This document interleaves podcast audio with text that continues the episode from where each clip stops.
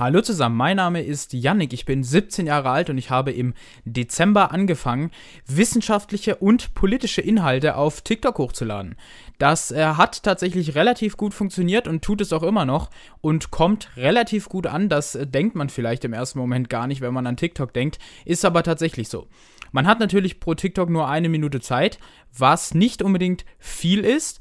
Und ähm, insbesondere für komplexe Inhalte, die ich durchaus auch versuche zu erklären auf TikTok, ist eine Minute doch sehr wenig. Deshalb möchte ich diesen Podcast nutzen, um einige Themen und ähm, Beiträge, die ich auf TikTok so veröffentliche, nochmal etwas zu intensivieren und nochmal ein bisschen deeper zu besprechen aber auch vieles darüber hinaus. Das heißt, es geht hier nicht nur um Dinge, die ich auf TikTok mache, sondern auch noch viel, viel mehr.